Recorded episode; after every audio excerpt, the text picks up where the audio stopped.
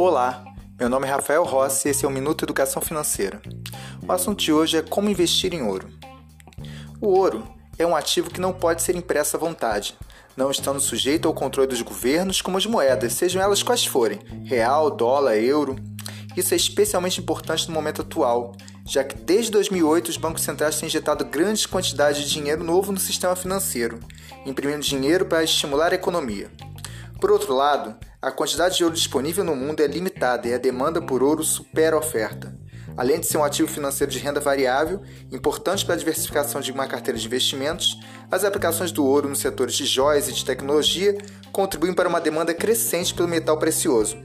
Por suas características, o ouro pode funcionar como uma proteção contra a inflação e a desvalorização da moeda no longo prazo. Nesse sentido, possuir uma parte da poupança em ouro pode significar uma segurança funcionando como uma reserva de valor que preserva o poder de compra ao longo do tempo. Mas como investir em ouro? Bem, há diversas maneiras de se investir em ouro.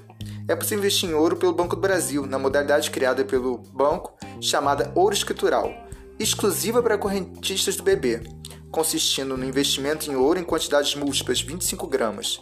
Na modalidade escritural é cobrada uma tarifa de custódia de 0,15% ao mês sobre o montante custodiado. Também é possível investir em ouro na B3, negociando contratos de lote padrão de 250 gramas, de código OZ1D, e de lotes fracionários de 10 gramas e de 0,25 gramas, de códigos OZ2D e OZ3D, respectivamente. Sendo assim, é possível investir em ouro também por meio da Bolsa de Valores. Outra maneira de se investir em ouro é negociar diretamente com a distribuidora do metal, nas modalidades custódia, em que não há liquidação física do ouro, que se processa através de crédito ou débito em conta custódia de titularidade do cliente, que tem ainda a opção de retirar fisicamente o ouro sempre que solicitar. E a compra física do ouro, mantendo a custódia em casa, sendo essa segunda opção de compra física pouco segura, não muito recomendável. Uma opção mais acessível para a maioria dos investidores é investir em fundos de investimento em ouro, buscando ganhos com as variações do preço do ouro. Nessa modalidade de investimento em ouro, fica a cargo de um gestor profissional, o gestor do fundo, a compra dos contratos. Aliás, essa é uma modalidade que está muito na moda nesse momento de crise que a gente está vivendo.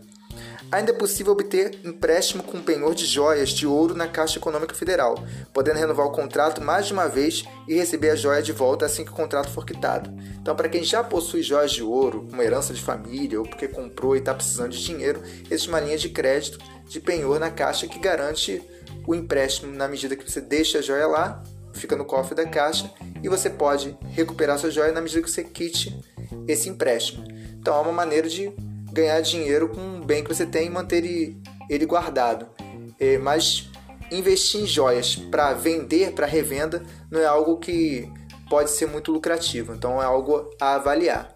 De qualquer modo, há uma diversidade de maneiras de investimento em ouro e você pode escolher uma delas de acordo com o seu bolso. Nas distribuidoras de metal, por exemplo, é possível negociar a partir de um grama do ouro. Então é preciso ver quanto é que está o grama do ouro naquele momento para saber se vale a pena para você diante da carteira de investimentos que você tem, dos recursos que você possui ou se ainda não é o melhor momento. Bom, por hoje ficamos por aqui e até breve. Espero vocês no próximo podcast.